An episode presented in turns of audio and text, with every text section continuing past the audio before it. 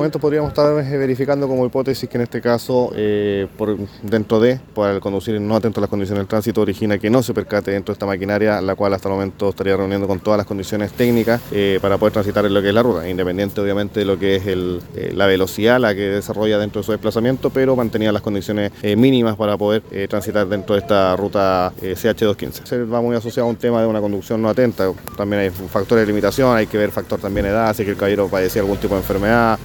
problemas visuales, etcétera, etcétera, que eso obviamente va desmembrando dentro de la misma investigación.